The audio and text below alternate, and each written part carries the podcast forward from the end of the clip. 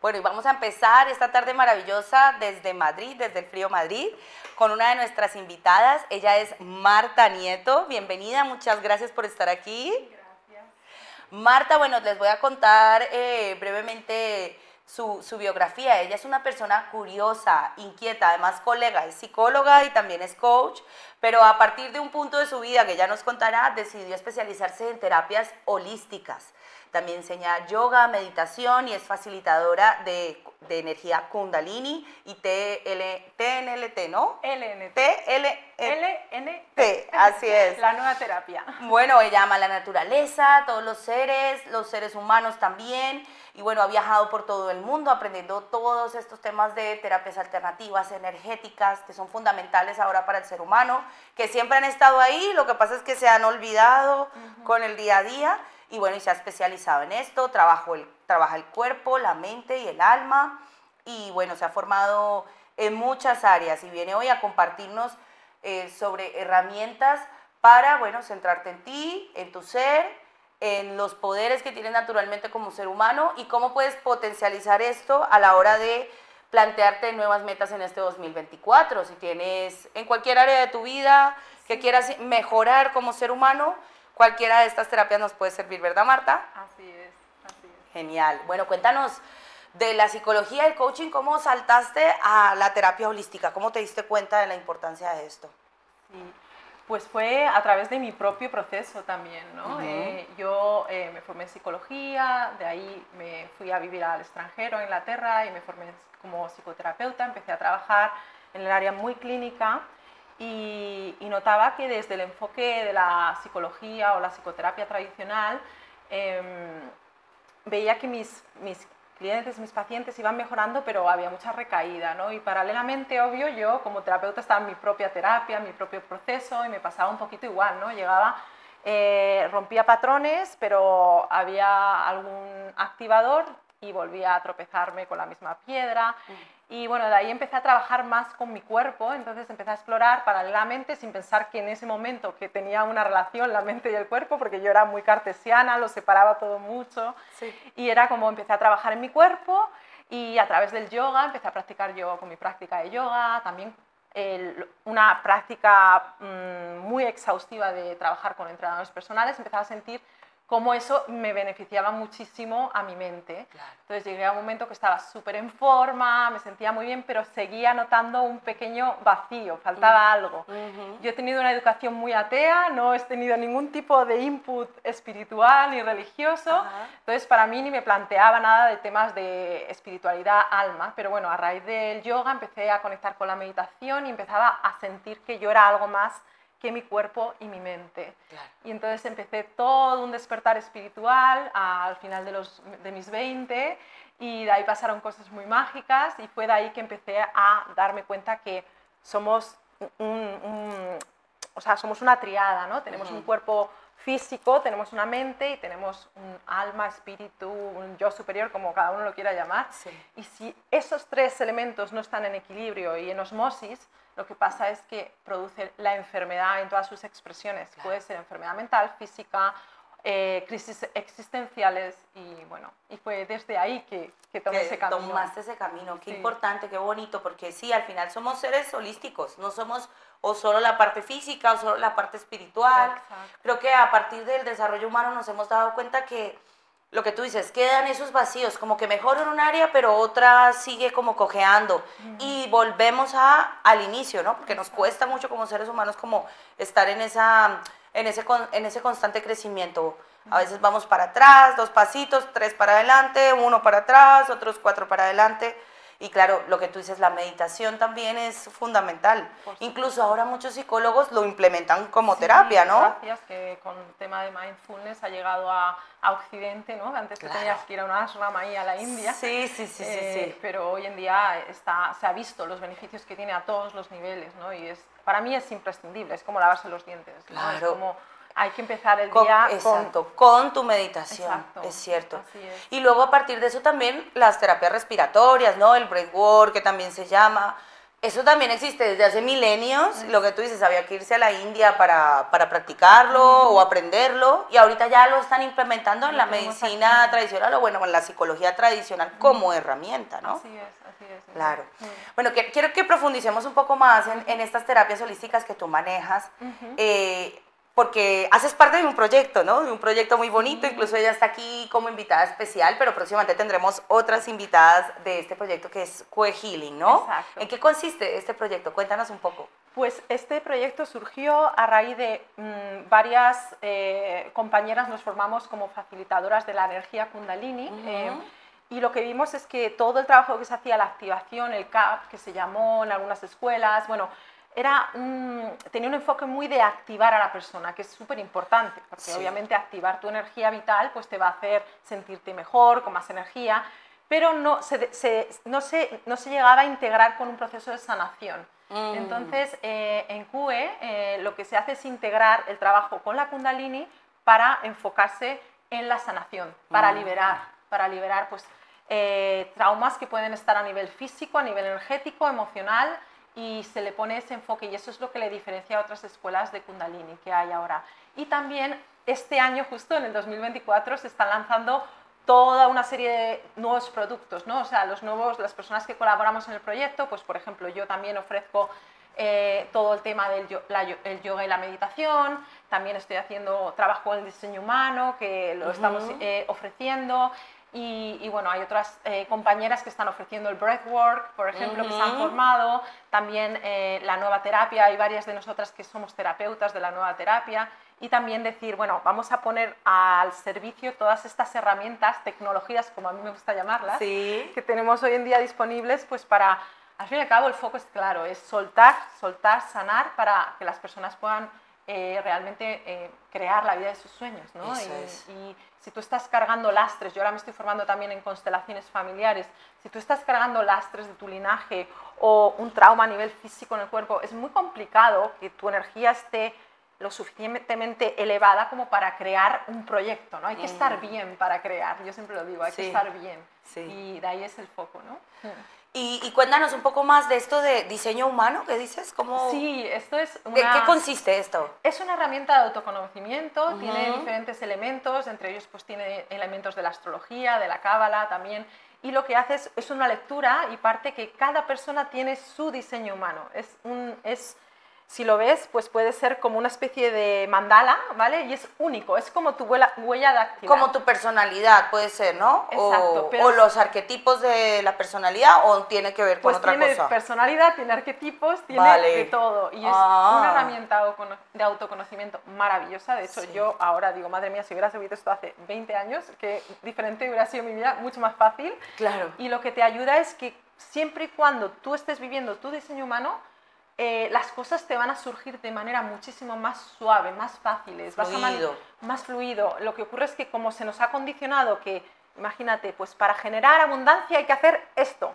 pues esto lo desmonta. Para a lo mejor lo que a ti te ayuda a generar abundancia no, tiene, no es aplicable a mi persona y de hecho es ah. interesantísimo conocerlo y le recomiendo a todo el mundo eh, hacerse una lectura porque es, es realmente... Eh, te da mucha, mucho entendimiento y mucha claridad. Te da como información de, pues eso, de tus puntos positivos, de qué camino seguir, el camino en tu alma, me imagino, porque si trabajas con Cábala... La estrategia de cómo, cómo navegar esta existencia, ¿no? De manera más fácil. ¿Y eso cómo lo haces? O sea, con una sesión... Eh, eh, ¿cómo, cómo, ¿En qué consiste básicamente? O sea, si alguien quiere hacerse su diseño humano contigo. Necesitas la información de, bueno, tu fecha de nacimiento con la hora lo más exacta posible, sería como hacerte una carta astral, eh, y el lugar, y de ahí con las coordenadas hay unos programas y de ahí se hacen, hay como dos niveles, ¿no? un nivel uno que es como la parte más, eh,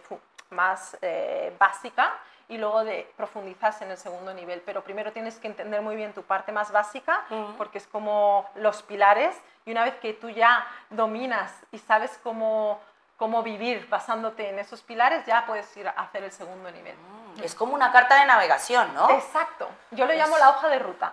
Eso, una hoja de ruta, eso me gusta más. Yo le llamo la hoja de ruta. vale. Y aplicable para cualquier área de tu vida, entonces. Total, total. O sea, yo puedo ir, digamos, por un tema de relaciones y hacerme mi diseño y ver por qué en las relaciones no me está yendo bien, todavía no tengo pareja, o, o con mi familia, o lo que sea. O de pronto con el dinero, que el dinero se me escapa, que el dinero se me va de las manos, que no puedo ahorrar. ¿Eso también te apoya?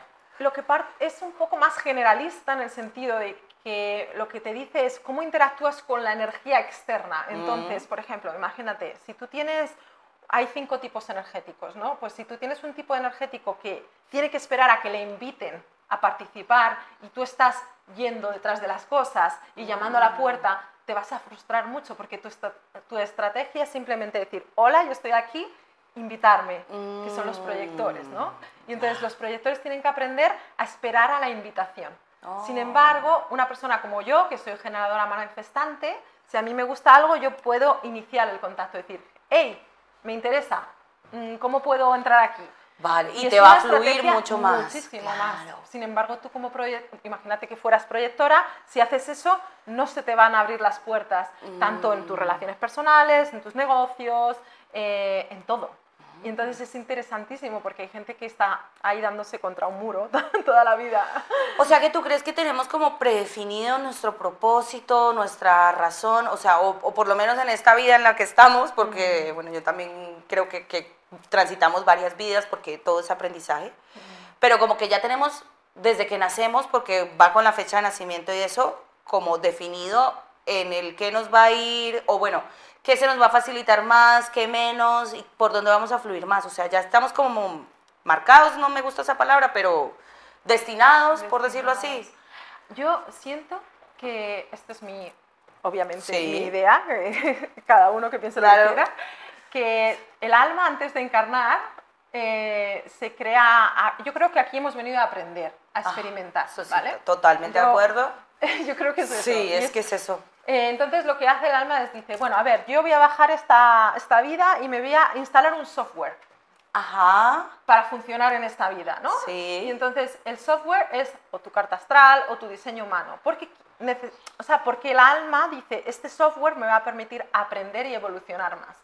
De acuerdo con el budismo, cada encarnación estamos subiendo la espiral de la evolución. Sí, vamos a más, a más, a más. A más, a más, hasta que llegará un día que quedas ahí en la fuente porque has alcanzado el nirvana. La iluminación, pues. ya no necesitas bajar aquí. Pues, o lo haces si quieres crear algo diferente. Sí. De hecho, en diseño humano hay un perfil que se llama los bonus life, que es que vienen aquí a pasárselo bien. Ya. Y no tienen karma. Entonces, ya. conozco. De esa gente que uno dice, pero todo le sale perfecto, ¿cómo hace? Pues claro, porque ya vivió varias vidas. Ya ha limpiado karma. Genial. Entonces, como un código, sí, lo que tú dices, es un software. Sí, es un software. Por eso va con números y, bueno, tiene toda esa parte. Bueno, eh, la meditación, el yoga, ¿para qué nos sirve en realidad? O sea, esa conexión mente, cuerpo, espíritu, ¿cómo se logra a través del yoga y de la meditación? Bueno, yo, mi experiencia como terapeuta eh, es que todos los problemas que se han creado desde aquí no se pueden resolver desde aquí. Mm, total. Por eso yo me formé, mi, propia, mi formación fue cognitiva conductual, estricta, muy dura, muy purista. Sí. Luego exploré eh, el tema del de, mm, psicoanálisis a través de las teorías de Lacan. Em, y, pero veía eso, ¿no? Veía, claro, si tú, los, los, problemas a nivel, es una mente que no está siendo, como dicen de nuevo eh, los yogis, una mente pura, recta, ¿no? Eh, y está llena de ruido, ¿vale? ¿Qué ocurre? Que es muy complicado eh, resolver un problema en una mente que es ruidosa, que tiene eh, pensamientos negativos automáticos, que tiene creencias limitantes. Entonces, muchas veces la salida ahí es bajar al cuerpo. Mm. La respiración, el yoga lo que nos hace es, conectar el movimiento a través de la respiración y salir de la mente. Mm. Por eso me encanta trabajar con el cuerpo, por eso me encanta todo lo que es somático, el movimiento, la activación de la energía kundalini, porque tú no tienes que hacer nada, solo tú te tienes que tumbar en un savasana, rendirte y que pase a través de ti. El cuerpo tiene muchísima información, el cuerpo eh, almacena muchos bloqueos, muchos traumas, entonces todo lo que sea trabajar a través del cuerpo, vamos a poder ir liberando y sacando capas y haciéndonos más lesbianos Y esto directamente va a afectar a esa, mente que esté más, más liviana también, porque está, mm. está totalmente interconectada, están hablando constantemente nuestra mente y nuestro cuerpo físico. Claro. Entonces, eh, yo, el yoga para mí pero no hablo solo del yoga, por ejemplo, salir a correr. O sea, tú, está demostrado, tú te vas a correr y empiezas a segregar eh, endorfina, serotonina, dopamina. Eh, mm, si te da el sol ya, bueno, ya te digo, sí. empiezas el día con un estado de high que es maravilloso y eso arrastra tu estado, tu, tu, estado mental. tu estado emocional, va a tener un impacto. Pues el yoga ocurre lo mismo, ¿no? Y el yoga lo que nos hace es parar, conectar, un movimiento mucho más consciente. Yo la práctica que hago es vuelve a ti a través de la respiración, vuelve a ti, vuelve a ti, ¿no? y, y, vas soltando esos músculos, enlongando, eso que estamos tan así, nos vamos abriendo. Entonces, es, eh, bueno, para mí, de nuevo, es una práctica y la meditación, pues es acostumbrar, acostumbrarte a practicar y entrenar tu foco, tu ah. foco. Tu atención plena, al estar aquí ahora y disfrutar el presente, ¿no? Que es tan difícil porque la mente va, divaga entre el pasado y el futuro, el pasado y el futuro, ansiedad, depresión, ansiedad, depresión, porque depresión es pasado porque ya no lo puedo cambiar y me pongo triste y, y, ansiedad por el futuro, miedo a lo que va a pasar, que tampoco sé qué va a hacer. Que muchas de las historias ni se cumplen. bueno, te diría que el 99% de las desgracias que te crees que van a pasar no pasan. Exacto. Y estás ahí sufriendo, segregando un montón de hormonas, de cortisol, eh, creando un estado, un entorno de estrés en tus De alerta sin necesidad. sin necesidad. Mientras que la meditación bueno, a partir de la respiración, es un entreno constante de tu mente, ¿no? De, volver aquí, volver aquí. pum, pum, pum. Yo lo digo, igual que vas al gimnasio para entrenar tus músculos para correr mejor, para hacer mejor yoga, para hacer cualquier cosa, entrena tu mente todos los días. Ya, para poder salir de cualquier estado así emocional que no nos guste mucho, ¿no? Y luego en el día a día se nota porque lo pillas, lo cachas, ¿no? Es como, uy, ya me salí, ya me fui, vamos, para acá.